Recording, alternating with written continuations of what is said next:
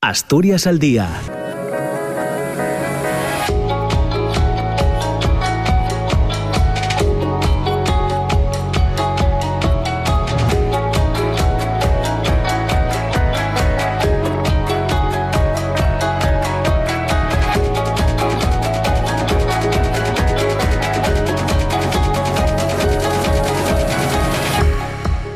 ¿qué tal? ¿Cómo está? Muy buenos días. Son las 9 de la mañana y dos minutos. Bienvenidas, bienvenidos a Asturias al Día en este eh, primer día de, de, la semana, en este lunes 22 de noviembre. Tenemos por delante, como cada mañana, hasta las 10 para conversar hoy en asuntos que tienen que ver con la divulgación científica.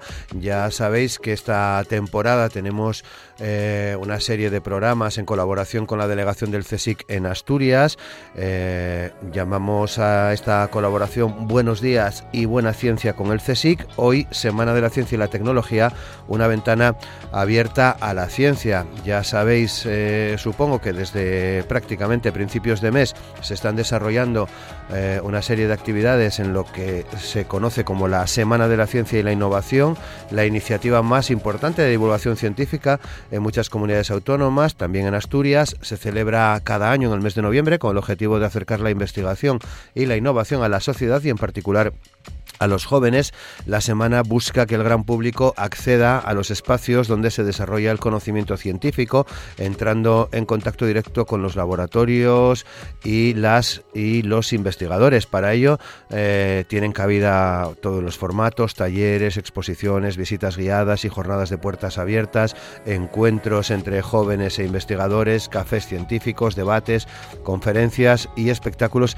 entre otros. También programas como el nuestro, como Asturias al día, centrados en la conversación a varias bandas, eh, buscando el intercambio de opiniones y de reflexiones. Hoy ya les digo, eh, centrados en eh, términos generales en la Semana de la Ciencia y la Innovación. Están con nosotros, van a participar en el programa de hoy María Fernández, que es la delegada institucional del CSIC en Asturias, directora del Instituto de Productos Lácteos del CSIC y científica del mismo, investiga sobre metabolismo de aminoácidos en bacterias del ácido láctico, desarrollo de compuestos organolépticos y reducción de las síntesis de compuestos eh, tóxicos como las aminas biógenas. También va a participar hoy con nosotros Teresa Valdés Solís Iglesias, que es ingeniera química y doctora por la Universidad de Oviedo en Tecnologías del Medio Ambiente, eh, científica del CSIC en el Instituto de Ciencia y Tecnología del Carbono del CSIC Asturias, investiga en catalizadores y absorbentes para aplicaciones energéticas y medioambientales. También es una gran divulgadora y participa en numerosas actividades de cultura científica. Hoy comparte también conversación y espacio con nosotros eh, Paola eh, Layolo, que es licenciada en Biología en la Universidad de Torino y doctora en Biología eh, en la Universidad de Pavía, en Italia. Ha sido investigadora postdoctoral de la Estación Biológica de Doñana en el marco de los programas Marie Curie, Ramón y Cajal. Es la directora del Instituto Mixto en Biodiversidad, ubicado en Mieres, centro mixto entre el CSIC y la Universidad de Oviedo y el Principado. Sus investigaciones se centran en la ecología animal y hace ya varios años que empezó a estudiar la ecología de la fauna de la eh, cordillera cantábrica. Y también comparte hoy espacio con nosotros con Chapey Prieto, que es periodista de formación y responsable de divulgación científica y comunicación de la delegación del CSIC en Asturias, coordina las actividades de la Semana de la Ciencia y la Tecnología de los centros del CSIC en el Principado y del resto de las actividades de cultura científica que el CSIC realiza a lo largo del año en nuestra comunidad autónoma. Asturias al Día, con Roberto Pato. Y con Amor Argüelles en el control de sonido, saludamos a nuestras invitadas en este día, en el programa de hoy. María Fernández, ¿qué tal? ¿Cómo estás, María? Buenos días. Hola, buenos días. Pues encantada de participar una edición más en este fantástico programa y además hoy con este tema también tan interesante y tanta actualidad en este, en este mes, ¿no? La Semana de la Ciencia y la Tecnología. Muy bien, pues muchas gracias, María. Saludamos a Teresa Valdesolis Iglesias. ¿Qué tal, Teresa? ¿Cómo estás? Buenos días. Buenos días, encantada de oíros y de poder hablar con vosotros. Pues muchas gracias, Teresa, también por estar con nosotros. Paola Layolo, ¿qué tal, Paola? ¿Cómo estás? Buenos días. Buenos días, buenos días a todos y todas. Encantada yo también de estar aquí con vosotros y en este programa. Muchas gracias, Paola. Y Concha Prieto, ¿qué tal, Concha? ¿Cómo estás? Muy buenos días. Hola, buenos días, ¿qué tal? Un gusto estar aquí con vosotros. Muy bien, bueno, pues entramos en, esta materia, en este programa, Buenos días y Buena Ciencia con el CSIC, Semana de la Ciencia y la Tecnología, una ventana abierta a la ciencia. Está, el CSIC está celebrando durante estos días y creo que hasta final de mes distintas actividades dentro de esta Semana de la Ciencia y la Tecnología. Eh, estáis siendo protagonistas directa o indirectamente de estas eh, actividades que se están haciendo en el Principado. Quería que nos contaseis para, para empezar qué os parece, María, esta celebración anual de la, de la Semana de la Ciencia. Bueno, nos, me parece nos parece una iniciativa fantástica y como tú bien dices, eso es el mayor evento ¿no? de, de dar a conocer eh, toda la actividad que se realiza en centros de investigación como el CSIC, universidades, museos, ¿no? Esta se marca, es un programa europeo al que España se sumió, se sumó allá por el año 2001 y que cada vez y que cada año pues cuenta con, con mayor número de, de, actividades y es mayor también el número de personas que se unen a, a participar en, en, esta actividad que es muy enriquecedora eh, para aquellos que participamos por la respuesta tan fantástica que encontramos por parte de la, de la sociedad. Teresa. Yo, pues, eh, la verdad que para mí es una gozada, ¿no? Eh, nosotros, por ejemplo, en el INCAR sí que hacemos actividades durante todo el año de divulgación, pero es verdad que ahora en noviembre pues las tenemos un poquito más concentradas y a pesar de que este año todavía no hemos vuelto del todo a la normalidad, pues ya con, muchas ganas de seguir haciendo cosas y hacer propuestas nuevas. Paola, Sí, para nosotros también se trata de una semana muy enriquecedora y una forma de entrar en contacto con la sociedad y el mundo educativo presentando los resultados de nuestra investigación. Puesto que mi centro también es el más joven, de los centros del CSIC eh, dentro del Principado, también es una ocasión para darnos a, conocer a, la sociedad y hemos empezado justo este año con teniendo más actividades de este tipo.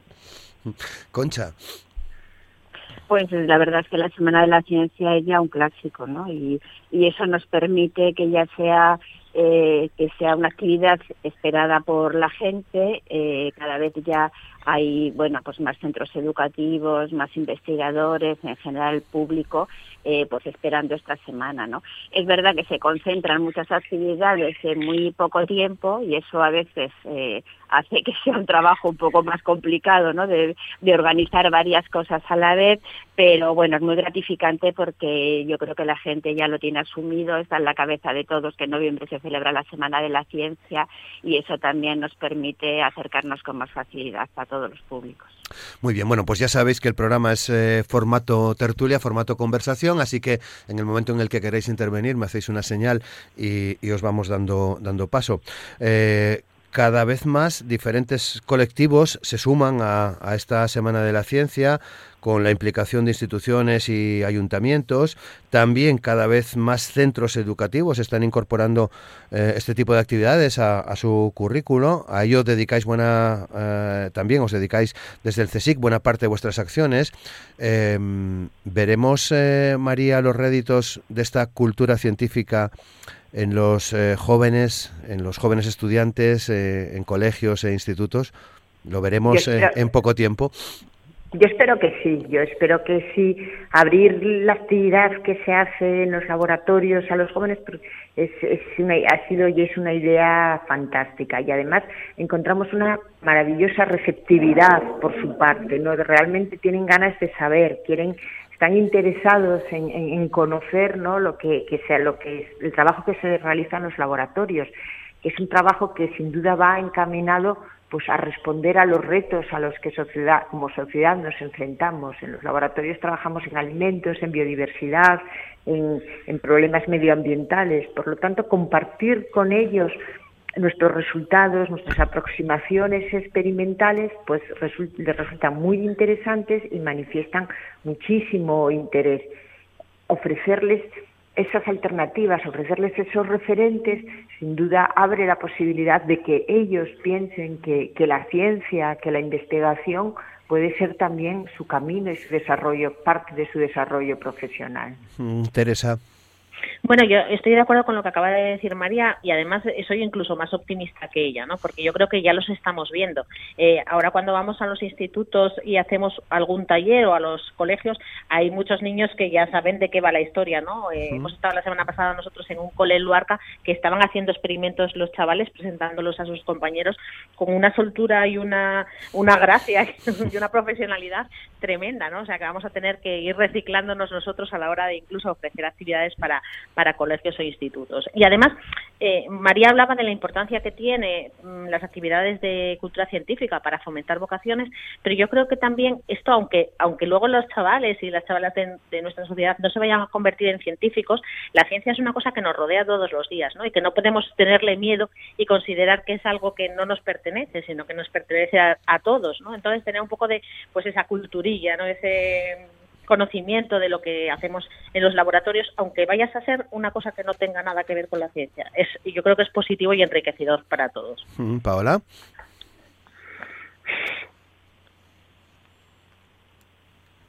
Mm, sí. Eh, eh, Concha. Pues sí, la verdad es que con ese ánimo trabajamos y hacemos todas estas actividades, ¿no? Con, bueno, fomentar esta, estas vocaciones si se puede, pero como decía Teresa, tampoco tenemos por qué esperar a que sean todos los jóvenes científicos, ¿no? Pero bueno, ese, ese aumento, ese conocimiento de la cultura científica también les va a dar a ellos herramientas para un futuro, se dediquen a lo que se dediquen, ¿no? Entonces, sí, yo creo que eso también soy muy optimista, cada vez eh, desde que hacemos todas las actividades de, bueno, de la Semana de la Ciencia, cualquier otra actividad, sí que se ve eh, que los niños cada vez están más implicados, conocen más, saben más cosas, a veces vas a, vas a hacer un experimento y tal, ah, ese ya lo he hecho, ese ya lo sé, ¿no? Entonces, bueno, con ese, con ese ánimo es con el que trabajamos y planificamos todas las actividades, la verdad. Bueno, Paola, ya estás ahí también, ¿no? Sí, sí, estoy. Yo simplemente me gustaría añadir, aparte de lo que han comentado mis compañeras, también que esperamos que nuestras actividades contribuyan a crear un poco de conciencia crítica y unos jóvenes muy informados y capaces de tomar decisiones más justas y revisada críticamente, eh, incluso si no, no se vuelven investigadores eh, de mayores. Eh, bueno, la Unión Europea incluye en los eh, proyectos la necesidad de hacer difusión de lo que estáis investigando. ¿Hasta qué punto eso facilita, Paola, o dificulta el día a día en el, en el laboratorio, en vuestro, en vuestro trabajo? Yo creo que son actividades, de divulgación e investigación totalmente compatibles y hacer divulgación ayuda mucho eh, también a los investigadores a mejorar el lenguaje, simplificar la forma en que se explican eh, lo que están haciendo y, y, a la, y a la vez no roba tiempo a la investigación. Así que, que nada de dificultar, sino facilitar eh, el trabajo de los investigadores. Mm, Teresa. Bueno, sí, no. Estoy, estoy de acuerdo con, con Paola en que eso debería ser así, ¿no? Lo que pasa que también creo que hay cierta parte de la divulgación que debería profesionalizarse un poco, ¿no? Eh, cuantas más cosas tenemos que hacer en un proyecto de investigación, eh, más equipo multidisciplinar necesitamos, ¿no? Entonces ahí tener a gente con formación específica en divulgación y en comunicación es muy provechoso, aparte de lo que podamos hacer nosotros como, como investigadores, ¿no? Pero yo creo que sí que hay que tener eh, profesionales bien dentro de los equipos o bien a través de, contrataciones externas que nos ayuden a hacer este tipo de comunicación y hacerla de, de una forma más eficaz en ocasiones. Eh, María. Sí, yo estoy, bueno, lo que como decías, ¿no? El parrafito de la divulgación científica en los proyectos pasó de ser una línea hace unos años a ser ahora ya un párrafo que hay que rellenar y hay que pensar y, hay que y cobra y va teniendo valor y, e importancia en, en, los proyectos, ¿no? Porque el objetivo, uno de los objetivos de los proyectos es que eso que se hace llegue a la sociedad y la única forma es a través de la divulgación. Pero como dice Teresa, pues también lleva trabajo y también requiere, por supuesto, como todo, también la colaboración y la ayuda de, personal especializado, porque muchas veces los investigadores tenemos más capacidad para escribir un artículo científico y a lo mejor cierta dificultad para escribir una nota de prensa, ¿no? Entonces, eh, yo creo que sí, contar con, con, apoyo de personas cualificadas, como por ejemplo en nuestro caso en la delegación, con que somos, somos afortunados de tener a Concha con nosotros, pues es muy importante para que esa divulgación se haga de la mejor forma posible. Pero como decía Paola, yo creo que sí que los investigadores nos gusta en general la, divulgación. Concha, ¿cómo lo ves desde tu posición, que pues trabajas a diario? con... Sí, eso era una necesidad, ¿no? Lo de, lo de incluir en los proyectos la divulgación.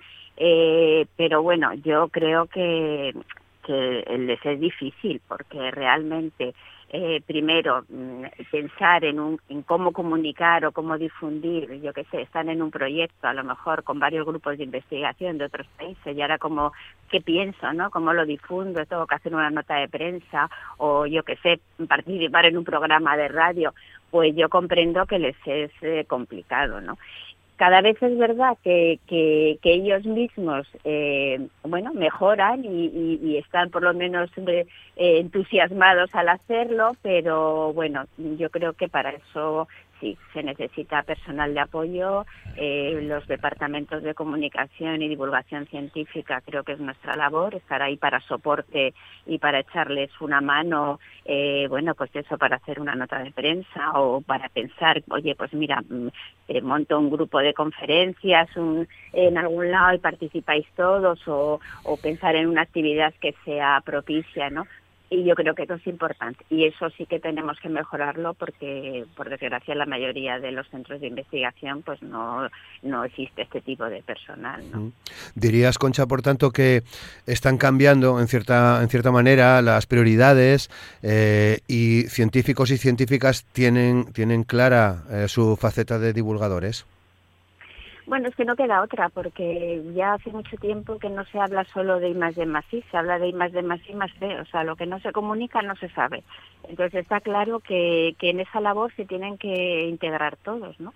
Eh, algunos la verdad, yo, mi, mi, mi, percepción es que cada vez la gente, los investigadores, por lo menos con los que yo trabajo, eh, la gente siempre eh, se presta a hacer actividades de divulgación, a unos les cuesta más, a otros menos. Teresa, por ejemplo, es una experta ya que, podía estar dando clases a todo el mundo, pero bueno, hay, hay, gente también que por el carácter a veces le dices, oye, pues venga, ven a dar una charla y les cuesta mucho, pero no, cada vez yo creo que la gente lo tiene más claro, que esa faceta de comunicar y difundir sus resultados la tiene que hacer y, y bueno, y cada vez mejoran más, sí. Yo soy optimista. Yo, si me permitís, y por alusiones. Te iba a dar la palabra ahora.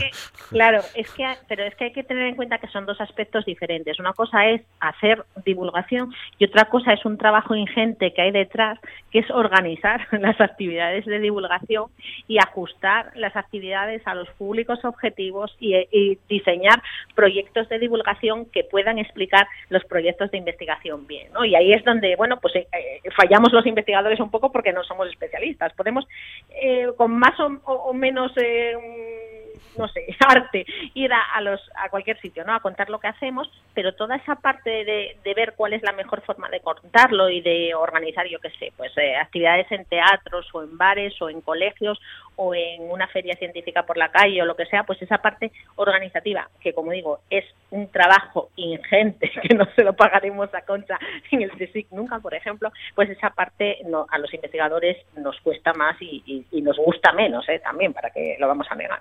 Seguramente luego hablaremos de otros formatos, pero Teresa, tú eres la impulsora, la creadora del Club de la Ciencia, que cada año se celebra en el Filarmónica en Oviedo con un formato totalmente novedoso para la divulgación, ¿no? Científica en este caso. tampoco, tampoco soy la única persona que ha impulsado esto de, desde el principio, pero bueno, sí que soy la más veterana ahora de las, de las que estamos aquí involucradas, ¿no? Eh, la idea de este, de este formato es acercar la ciencia como un acto cultural más. Eh, nosotros si vamos a ver un ballet, un teatro, una ópera o una película de cine, pues estamos allí, disfrutamos ese rato de, del cine, de la película, del ballet, de la ópera, del concierto de música y luego nos vamos a hacer nuestras historias y seguir con nuestra vida. ¿no? Pues esto es un poco lo mismo. Es un formato de, de hora y media aproximadamente en el que tú vas, te cuentan seis historias de ciencia diferentes en un formato que sea ágil, que no sea pesado, bueno, lo que intentamos, ¿no? Y creo que eh, en los últimos años estamos eh, teniendo magníficos ponentes que, que, que, consiguen esta, esta idea, ¿no? que sean pues, eh, monólogos entretenidos y que te llamen la atención y que te inciten a querer saber más y luego pues ya continúas con tu vida y, y esa lo que queremos un poco es normalizar esta incorporación de las actividades de ciencia al ocio cultural de, de la ciudad, en este caso de la ciudad de Oviedo. Mm, qué bien. Bueno, eh, María y Paola, además de investigadoras, sois directoras de dos de los eh, centros. ¿Veis en este sentido, en esta línea que estamos hablando, eh, un cambio también en, vuestros compañeros y compañeras en cuanto a la necesidad de divulgar, María? Bueno, vemos un cambio, vemos una necesidad, porque al igual que decías, que comentabas tú, que la divulgación forma parte de los proyectos científicos, la divulgación, ahora estamos inmersos en la elaboración del plan estratégico de los centros del CSIC para los próximos cuatro años y ahí está la divulgación también. Con lo cual, bueno, pues la divulgación es algo que tiene que ser parte de la, de la actividad del centro. Eh, por parte de los investigadores, como decían Concha y, y, Teresa, pues yo creo que sí, que a todos nos vamos, nos se va metiendo ya en la cabeza y entonces, bueno, eh, contamos, es más fácil, ¿no? Contar con la participación de todos. Y yo creo que lo que es muy importante es también hacer partícipes a, a, los investigadores jóvenes, ¿no? Porque ellos, eh, bueno, pues también eh, manejan otras, otros formatos que a lo mejor para nosotros no nos son tan familiares y, yo creo que es muy importante incluirlos desde el, desde el principio en, en, las estrategias y hacerlos partícipes de la divulgación de los centros. Paola. Sí, yo tengo que decir también que en mi centro son siempre bien acogidas las actividades de investigación, entonces tengo suerte de tener unos compañeros que en general le gustan estas actividades y sobre todo son los investigadores eh, más jóvenes, eh, postdoctorales, que están iniciando tu, su carrera investigadora, son precisamente los que son más interesados en estas actividades y, como decía María, con todos los medios eh, que se puedan. Entonces, yo creo que, que cada vez eh, la divulgación y la investigación van a la par en, y, y son actividades que se consideran complementarias pero necesarias ambas y, y, los investigadores en general están siempre encantados de participar en estas actividades. Bueno, estamos todavía en pandemia, llevamos muchos meses en esta, en esta situación. Nos hemos visto a veces en la eh, necesidad de informar adecuadamente sobre eh, las noticias científicas. En algunos eh, casos hemos hecho cursos acelerados en torno a lo que significan las vacunas mensajero, el, el, ARN, en fin, a veces creo que casi repitiendo conceptos eh, que no son fáciles de entender y menos de explicar, desde, al menos desde mi punto de vista, ¿no?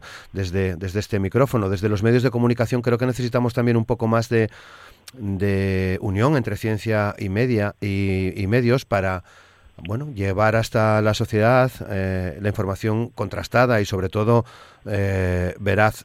¿Vamos por el buen camino o, o qué nos falta todavía, Concha?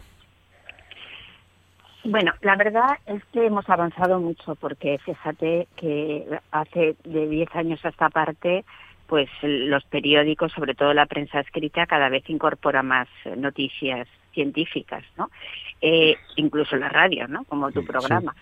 Eh, es verdad, nos queda un poco más lejos todavía el formato de televisión, pero bueno, también lo hay pero sí, es que no queda otra, o sea, porque la sociedad demanda ese tipo de, información eh, y se ha visto que cuando se publican, eh, bueno, artículos como la, la bueno, pues la sección de materia del país, ¿no? Eh, eh, sobre, bueno, cualquier tipo de, de área científica, pero sobre todo salud, alimentación, astrofísica, pues bueno, tienen ahí una serie de lectores ávidos de noticias y eso es así, o sea, cada vez eh, que es lo que intentamos, ¿no? Hay una población cada vez más necesitada de, ese tipo de saber y ahí los medios también tienen que mejorar. Eh, es verdad que no tenemos periodistas muy especializados en, temas científicos, cada vez hay más, pero bueno, pues madre mía, cuando yo acabé la carrera, y me imagino que tú también, Roberto, pues la gente no se especializa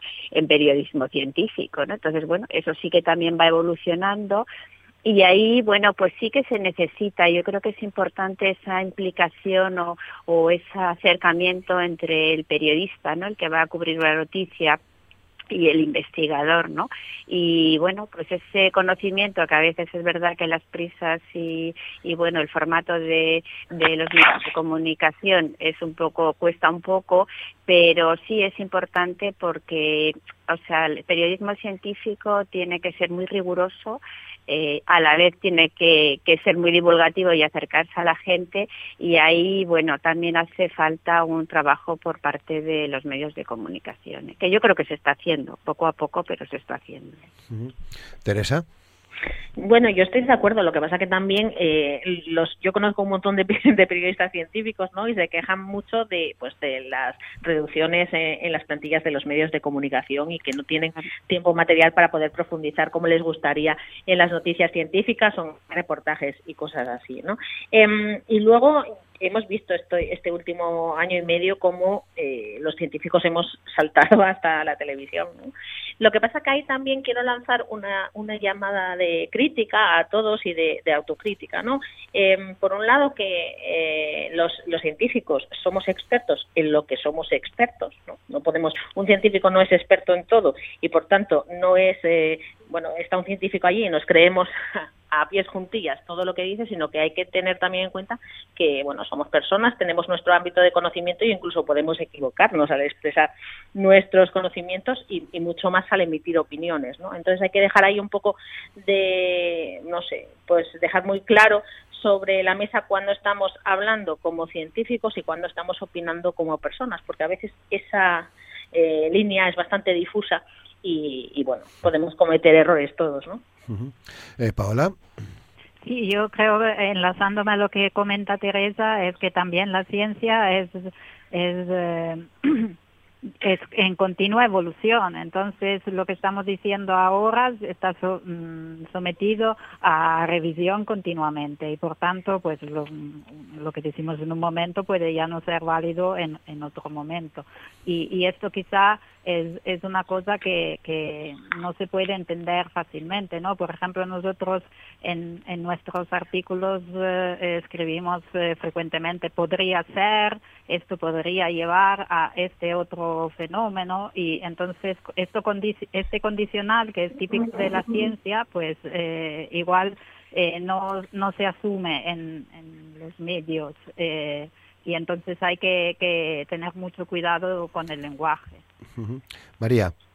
Sí, yo, bueno, como, como decías, ¿no? Este año y medio hemos pasado, a mí hace no unos meses fui a tomar un café y las señoras en la mesa del café estaban todas hablando de, PCR, ¿no? Eso sería impensable hace hace año y medio, ¿no? Con lo cual sí que demuestra, ¿no? Que la gente tiene ganas de saber y, lo que comentábamos, una, una gran curiosidad. Y como decía Paola y, Teresa y Concha, bueno, tenemos que ser todos no cuidadosos con aquello que, transmitimos. El tema de los titulares, pues también siempre es un problema, ¿no? Porque yo creo que uno se busca, ¿no? Que un titular, pues que sea muy atractivo y muchas veces, bueno, pues eh, puede incurrir en, errores y nosotros trabajamos como tal como dice Paola muchas veces, ¿no? Con con dudas, ¿no? La, certeza absoluta muchas veces es difícil, ¿no? Y yo creo que la certeza absoluta muchas veces es lo que se busca y hay que ser cuidadosos con eso.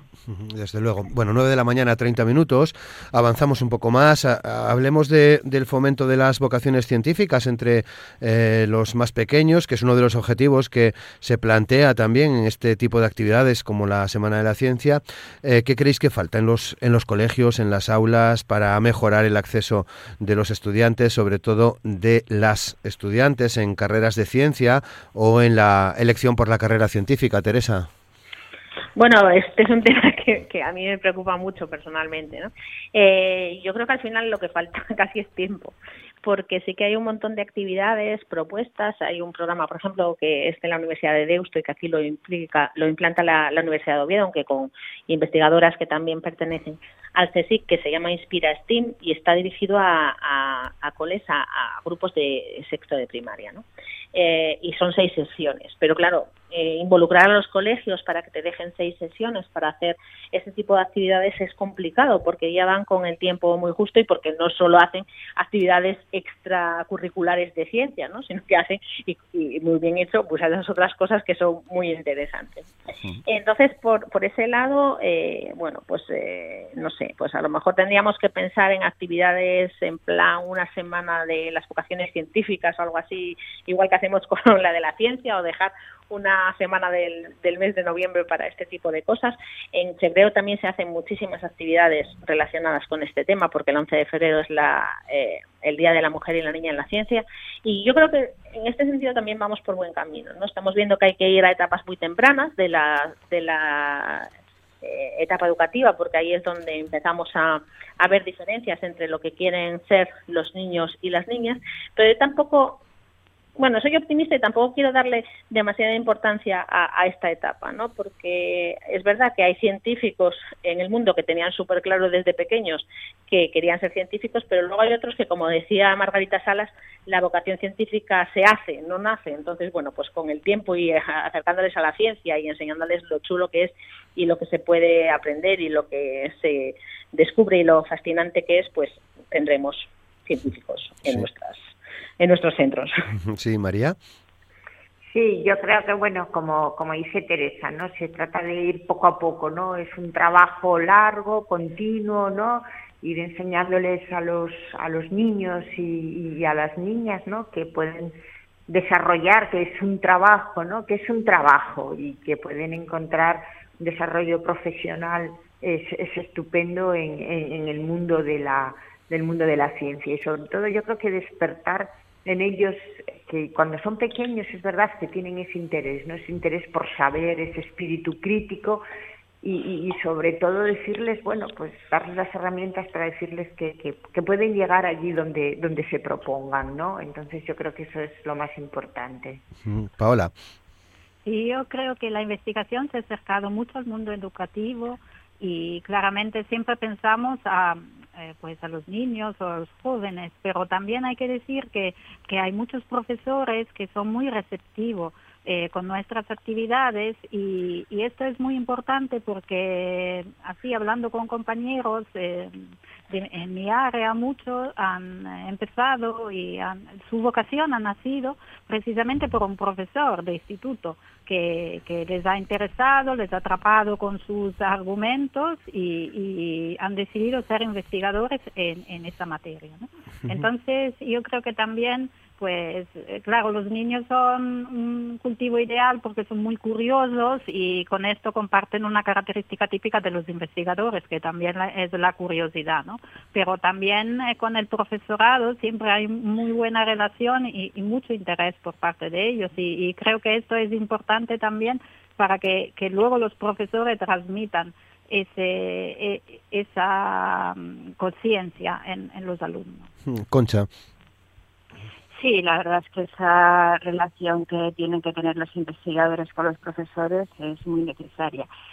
A ver, yo creo que es verdad que lo que hay que repensar un poco es el modelo educativo, que no nos compete a nosotros, pero a ver, todos nos quejamos de que se sigue enseñando igual que se enseñaba hace 30 años. O sea, ese modelo que tenemos todavía de enseñanza memorístico, esa forma de, de tener todos todavía todos los exámenes en una semana con la evaluación y tal, a mí me parece que ya es obsoleto. Y yo creo que incorporar la ciencia a las aulas es muy necesario es muy necesario con la ayuda de los profesores, pero es que ellos están muy sujetos a un currículo escolar que tampoco les permite eh, introducir esa, temática en, sus aulas y es un modelo a repensar, mm, bueno, pues eh, eh, lo que comentamos siempre, ¿no? Este sistema educativo que al final siempre pues termina, mira, nosotros por ejemplo en el INCAR que se hace una actividad que a mí me parece muy interesante, un día en el laboratorio donde los chavales vienen a hacer, a trabajar en el laboratorio con los investigadores, pues mira, por ejemplo, para los de segundo de bachillerato solo se puede hacer en octubre, porque es que a partir de octubre están fritos con exámenes y están llenos de actividades y nos pasa muchas veces que vas a hacer una actividad de divulgación y te dicen, no, esta semana no, porque es la semana que están todos en exámenes. Ese sistema educativo todo mm, por exámenes para ver realmente que es que tienes que saber eso y memorizarlo, a mí me parece que no es el adecuado, pero no es culpa, por supuesto, ni, ni de los profesores ni, ni de los alumnos, ¿no? Bueno, está ahí, ¿no? Pero eso nos dificulta mucho el, el, introducir la ciencia en las aulas, ¿no? porque es otro sistema de aprender que necesita mucha implicación del profesor y bueno y cambiar pues pues la forma que tenemos de aprender, ¿no? Ahí yo creo que hay que hacer una repensada general, ¿no? Pero bueno, eh, como ahora todavía eso no se hace, ni sé cuánto tiempo se va a tardar en hacer, eh, la verdad es que yo creo que sí, que los profesores ayudan mucho a los investigadores, por lo menos son receptivos cuando vamos a hacer actividades y eso, bueno, también es muy importante, la verdad. Mm. Eh, Teresa. Bueno, es que sin ellos no llegaríamos a los coles, básicamente. O sea, nosotros ya podemos ofrecer que si luego los profes no llaman al centro diciendo quiero que venga un investigador a darme una charla, pues eh, sería inútil, ¿no? Así que, desde luego, son, son una parte importantísima. Sí, sí. Eh, Paola y María, ¿compartís estas, estas reflexiones, Paola? Sí, sí, yo comparto totalmente. Además, nosotros también en nuestro, en nuestro instituto hemos hecho alguna encuesta para ver el conocimiento que tenían los niños mm, en nuestro campo, es decir, por ejemplo, en el reconocimiento de especies, de las especies que son autóctonas, es decir, que son propias de aquí, con las especies alóctonas invasivas que no son de aquí para ver qué conocimiento tenían y claro, sin los profesores no hubiéramos podido tener acceso. Han sido maravillosos siempre con, nosotros. Claro. María. Sí, nosotros pues lo mismo que dicen mis compañeras, la respuesta de los profesores es determinante. Eh, nosotros, por ejemplo, que también hacemos algunas actividades en el IPLA para, para los colegios, eh, tenemos hay una profesora que es interina y entonces se va moviendo pues de colegio a colegio un año y otro y entonces hemos recorrido con ella, la acompañamos en todo su recorrido de colegios porque al colegio que llega en septiembre nos llama ya, oye este año estoy en tal colegio, por favor apuntad ya a los alumnos de este centro, ¿no? Y, bueno, y cuando vamos, pues allí los niños han hecho dibujos de, del CSIC, de la universidad, eh, bueno, la verdad es que es un, placer y una maravilla. Eh, hablamos, hablando en términos generales sobre cultura científica, creo que también eh, la sociedad se está dando cuenta de cómo, de cómo incide vuestro, vuestro trabajo, ¿no? cómo repercute incluso en cambios de comportamiento o en la elección de, de buenos hábitos en, entre la gente, hábitos de salud, hábitos de alimentación, de los que también eh, Concha hace tiempo que, que venimos poniendo de, de manifiesto ¿no? y, y que es importante reseñar ¿no? en, en, cultura científica, ¿no? Sí, la verdad, bueno, lo que comentábamos antes, ¿no? Cuando empiezas a comunicar la ciencia y sale todos los medios y la, la labor que hacemos en los colegios, pues eso va dejando pozo, ¿no? Entonces, eh, yo creo que la población cada vez está eh, más comprometida con su salud, con el cuidado del medio ambiente y a eso contribuimos todos, ¿no? Realmente es eso eh, la idea de, de hacer cultura científica, ¿no? Que vayas formando a una población y que eso puede incidir, pues mira, eh, en, no sé, en hábitos como pues en la alimentación, pues me tengo que cuidar, esto lo como, esto no lo como, como tengo que hacer ejercicio, eh, bueno, ese, ese es el, el, fin que todos intentamos, ¿no? Tener una, una población mm, más educada en este tipo de temas y que eso incida pues en su día a día y, en mejorar al final la vida de todos, incluido de todo el planeta. ¿no? Hay una clara influencia, pensáis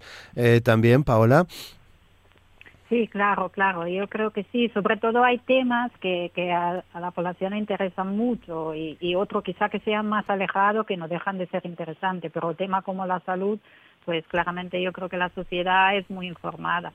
En relación al medio ambiente también, y quería comentar, enlazándome un poco lo que comentamos antes con la educación de los niños, es que hay que decir que nuestras actividades, los niños son muy receptivos y para, por ejemplo, para la conservación y preservación del medio ambiente y ellos pueden eh, llevar a casa la información que, que reciben. Eh, por ejemplo, nosotros hacemos talleres eh, explicando la importancia del reciclaje y, esta información que llegue a casa pues puede ayudar a, cambiar también los hábitos de, las familias no yo creo que, que, es muy importante en este caso utilizar distintas vías formar a todas las clases y los niveles de edad para tener una sociedad más justa y concienciada y educada no Teresa bueno, pues un poco más que añadir, ¿no? Que además cuando cuanto más formada esté nuestra sociedad, más capaz será de elegir mejor nuestros representantes, que es un poco también la idea, ¿no? Si introducimos los temas de ciencia en, la cultura general, como hablábamos antes, pues a la hora de valorar eh, pues eh, hacia dónde nos dirigimos como sociedad, pues esos temas también serán importantes para nosotros y los tendremos en cuenta. Claro. Eh, María. Sí, yo, bueno, yo voy a ir más mundana que, Teresa. No solamente elegir nuestros representantes, sino elegir lo que compramos cuando vamos al, supermercado, ¿no? Nosotros hemos hecho hace unas semanas, en el marco también de un tema, unos temas de divulgación, pues unas encuestas, ¿no? De realmente qué conceptos de estos que se manejan habitualmente conoce el consumidor y cuáles no, ¿no? Entonces vemos, bueno, pues eso, que es necesario, ¿no? Es necesario introducir esa cultura científica, introducir esos conceptos con rigor y que ese conocimiento pues nos ayuda en, nuestro, todas nuestras tomas de decisiones, incluida que compro y que no compro cuando voy al, supermercado, ¿no? Y eso sin duda a su vez tiene una repercusión, ¿no? En los, en los productores, en las empresas. Entonces yo creo que es muy, muy importante eso, introducir rigor en, todos esos conocimientos. Bueno, otro asunto. El CSIC es, eh, es muy grande, eh, viendo un poco todas las actividades que se realizan en todas las comunidades autónomas por parte de los distintos centros. Hay mucha diversidad, dirigidas evidentemente a todos los eh, públicos. María, eso es una ventaja, ¿no? Eso es sin duda una ventaja, porque tenemos la suerte de tener 123 centros por toda España que cubren todas las áreas de conocimiento, ¿no? Entonces, bueno, tener ese elenco, ¿no? De, investigadores y de técnicos eh, cuando piensas abordar cualquier tema, pues es una suerte y una fortuna muy grande, ¿no? Saber que puedes traer a, un experto sobre casi cualquier tema que, que pienses o que plantees. Y eso, y lo como hablábamos antes, ¿no? La disponibilidad hoy en día y las ganas de todos los investigadores de participar en, actividades de divulgación. Mm, Teresa. Bueno, estoy de acuerdo con María que es una suerte, pero también con una suerte que a lo mejor tenemos muy poco explotada, ¿no? Porque podemos hablar de dos tipos de actividades de divulgación en el CSIC. Unas que están organizadas por el organismo general, ¿no? Que son más globales o que tienen una estructura más común en todas las eh, comunidades autónomas y luego podemos hablar de las eh, aportaciones que hacen los propios centros. ¿no? Y yo creo que ahí estamos eh, diversificando mucho y estamos yendo muy por libre, cada uno con nuestras propias habilidades y con nuestras propias ideas y que estamos aprovechando poco el conocimiento que se genera en otros centros. Es decir, pues no sé, ah, acabamos de lanzar un trivial ¿no? en, el, en la delegación de Asturias con preguntas y tal. Pues a lo mejor eh, este aprendizaje que nosotros tenemos podemos ponerlo en conocimiento de otros centros y hacer un proyecto más ambicioso, más, eh, bueno, incorporando eh, contenidos de otros centros y que, y que a lo mejor en otros sitios están haciendo otro tipo también, ¿no? Y estamos aquí, hmm. en cierto modo, duplicando esfuerzos cuando a lo mejor podríamos trabajar de una forma un poco más en red de lo que estamos haciendo ahora mismo. Así que es una fortaleza, pero a veces no la, no la sabemos aprovechar demasiado bien. Nosotros aquí en Asturias yo creo que sí que estamos intentando pues que todas las sinergias que se puedan producir se produzcan ¿no? y trabajar todos un poco en la misma dirección, que para eso tenemos a la delegación del CSIC y, y están haciendo un gran trabajo, pero se echa a lo mejor un poco en falta, o a mí por lo menos me, me parece que, que es así, un poco más de coordinación con otros centros. Más más red. Eh, más, red, sí. más red. Eh, eh, Paola. Sí, yo también eh, estoy de acuerdo con lo que dicen mis compañeras y, además eh, recalcar otra vez el papel de la delegación del CSIC que tiene pues en cada región autónoma no la delegación por ejemplo en Asturias hacen un trabajo increíble intentando juntar pues eh, siempre actividades que, que impliquen la, mm, la, divulgación de lo que se hace en todos sus centros no y yo creo que estaríamos sin cabeza si en la divulgación si no tuviéramos este ente que, que nos gestiona y, nos abre las vías y hace este trabajo invisible que no, no se aprecia de, coordinar las actividades de divulgación. Y yo creo que hace años eh, las comunidades autónomas, al menos en base a mi experiencia, no tenían eh, fortalecida estas delegaciones y, y, estas no tenían también las, eh, las capacidades de, de divulgar, ¿no? Y ahora es una de sus tareas y esto ayuda muchísimo. Luego, a nivel nacional, claro, sí que es un organismo muy grande, tiene muchos investigadores y, supongo que en parte en la central en Madrid eh, se organicen eh, en parte de las actividades y la divulgación general, pero se delega también eh, a nivel autonómico a las, a las delegaciones las actividades de divulgación. Sí, Concha. Sí, bueno, la verdad es que sí es una suerte tener tantos centros del CSIC que, que cubran tantas áreas. Eh, eso nos da una bueno una posibilidad, sobre todo cuando hacemos cierto tipo de actividades como charlas o tal, porque es muy fácil invitar a cualquier científico de cualquier otra comunidad. Tiene razón Teresa que a veces lo hacemos, ¿eh? pero cuesta mucho porque a ver, es que divulgar, eh, organizar actividades de divulgación es cuesta mucho, es un trabajo muy complicado, o sea, incluso organizar un ciclo de conferencias que le parece a cualquiera que bueno, que se hace nada, ya os digo yo que es muy complicado porque, bueno, pues eh, eh, tener que tener sincronizadas las agendas de la gente, que te coincidan con los días. Entonces, si ya no es difícil a veces en una comunidad entre nuestros propios centros del CSI, que a lo mejor somos tres o cuatro centros, organizar estas actividades, Imagínate pensar actividades que tienen que englobar a científicos de otros institutos nuestros. Lo hacemos, nosotros hicimos aquí una exposición hace muchos años de cambio climático en el que participábamos eh, seis o siete centros del CSIC de toda España, incluida uno que estaba en Baleares y se hace, o sea, y ahora por ejemplo también hay actividades eh, como los nanorelatos que se hacen entre varios centros del CSIC y, y, esto lo organizamos así. Realmente todos participamos porque incluso cuando hacemos el Club de la Ciencia que, dirige Teresa, pues también invitamos a investigadores de otros centros, ¿no? Sí, la planificación a veces entre muchos centros es más complicado porque, claro, ¿quién lo dirige? O sea, si lo dirigen desde la parte central de divulgación del CSIC, a lo mejor les es más fácil, pero por ejemplo yo como responsable de divulgación de Asturias, si quiero hacer una cosa más coordinada con otros centros, pues tengo que ir acoplándome con las personas que llevan allí divulgación o con gente que en muchos centros no hay nadie de divulgación, entonces bueno, siempre es más complicado.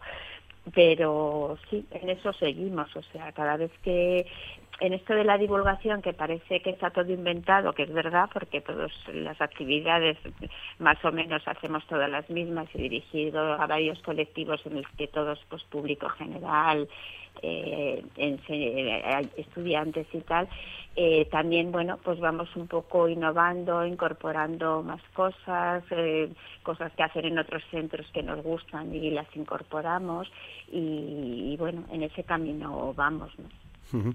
Bueno, pues eh, si a esto añadimos la financiación, supongo que la cosa se puede complicar eh, todavía un, poco más, ¿no? Porque ¿cómo se financian estas, estas actividades? ¿Pensáis que se debería de mejorar en cualquier caso, María?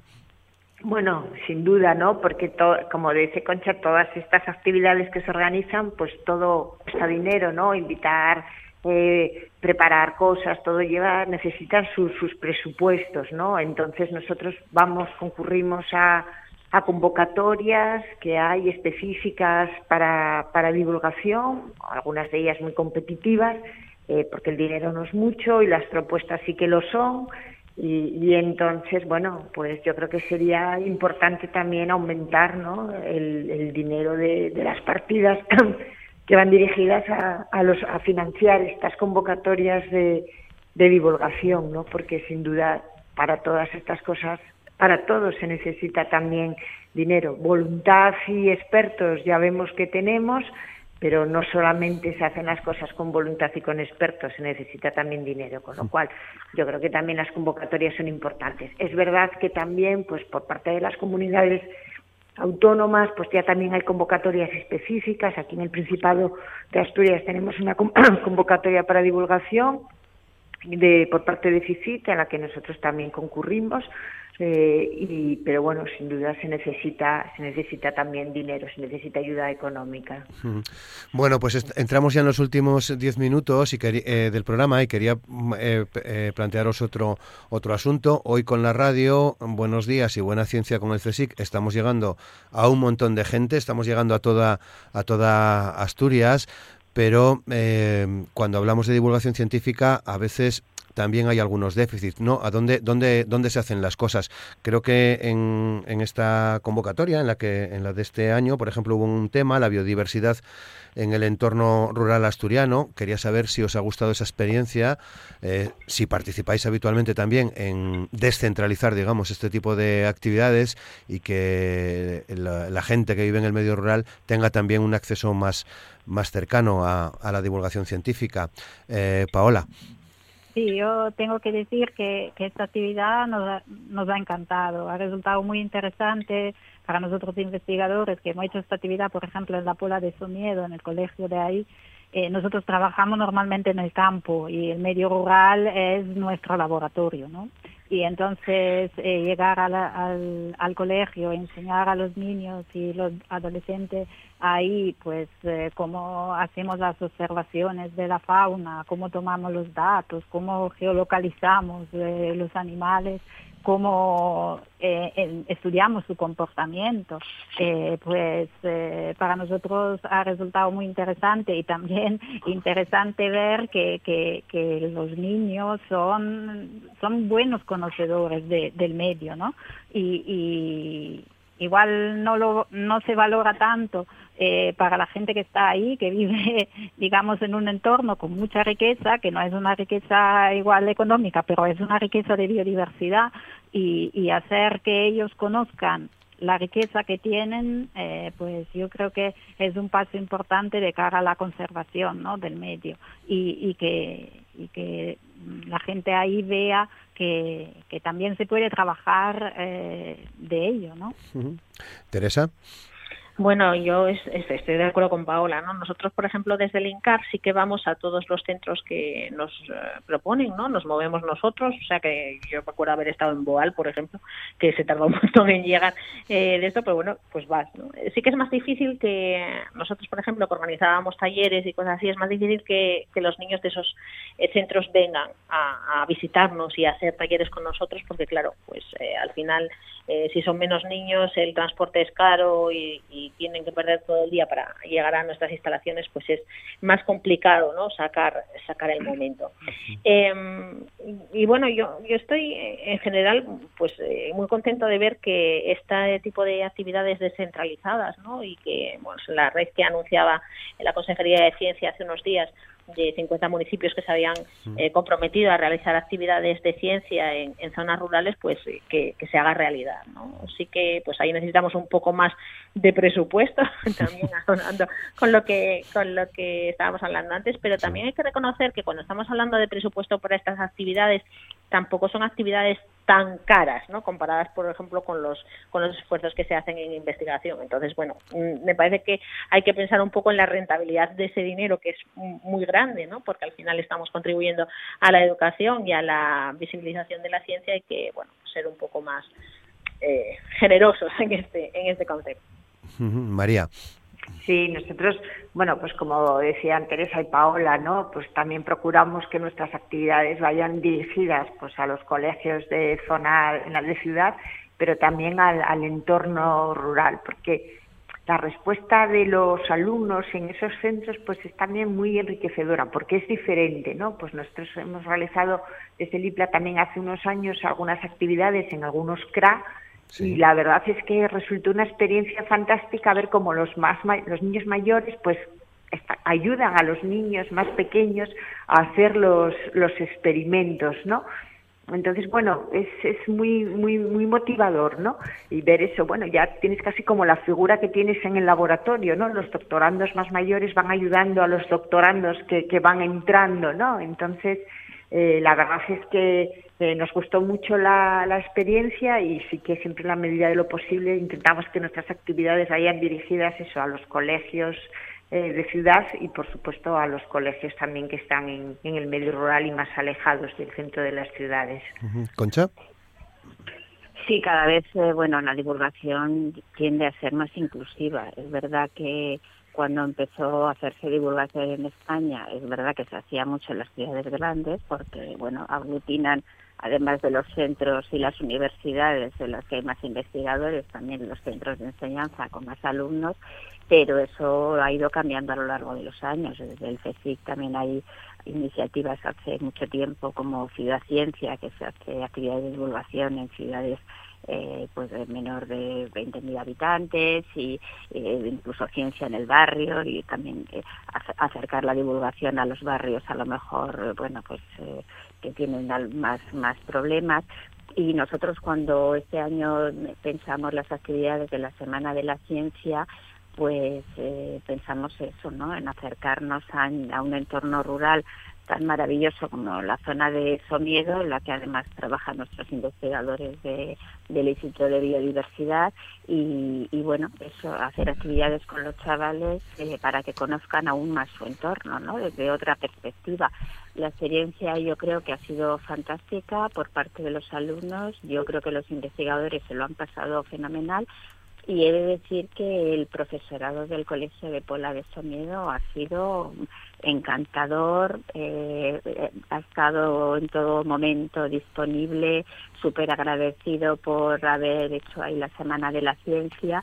Y yo creo que es una iniciativa que tenemos que mantener en Asturias sobre todo que tenemos eh, mucho entorno rural eso hay que cada vez eh, hacerlo más. ¿no? Eh, muy enriquecedora. Yo estoy muy contenta de, de, esta, las actividades que hemos hecho en Sonier este año, la verdad. Bueno, pues nos queda nada, eh, un minuto eh, para terminar el programa. Eh, María, con, con, esto que hemos hablado, igual estáis pensando ya en, el, en la convocatoria del año que viene. Hombre, por supuesto, ¿no? siempre, ¿no? Cuando acabas una actividad, cuando estás haciendo una actividad ya sobre la marcha, ya estás pensando en las, en las actividades siguientes y en lo que podemos hacer y en lo que nos gustaría hacer. Sí, sí, esto como dice, como dice Concha, este mes ha sido tremendo, de muchísimo trabajo, pero al mismo tiempo que estábamos haciendo el trabajo de este mes ya se estaba pensando, bueno, pues para el año que viene hay qué tal, pues luego tenemos que proponer, sí, sí. Eh, la recepción por parte de la gente es tan buena que la verdad es que eso resulta muy, muy, muy motivador. Y sí, sí, ya están, ya estamos pensando las próximas actividades. Muy bien, pues lo contaremos aquí en Asturias al Día. Llegamos al, al final. Concha Prieto, un placer eh, eh, este programa de hoy. Muchas gracias, buen día. Hasta luego, muchas gracias a vosotros. Paola, Paola Layolo, muchas gracias Paola también por estar con nosotros. Buen día. Buen día, muchas gracias. Hasta luego. Teresa Valdesolís, muchas gracias Teresa, buen día. Un abrazo y hasta la próxima. Sí.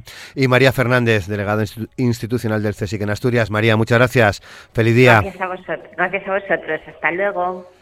Y nos vamos, muy pocos segundos para llegar a las 10 de la mañana. A esa hora, boletín de noticias. Después, eh, la radio es mía. Nosotros regresamos con Asturias al día en la radio pública en RPA. Mañana a las 9 de la mañana.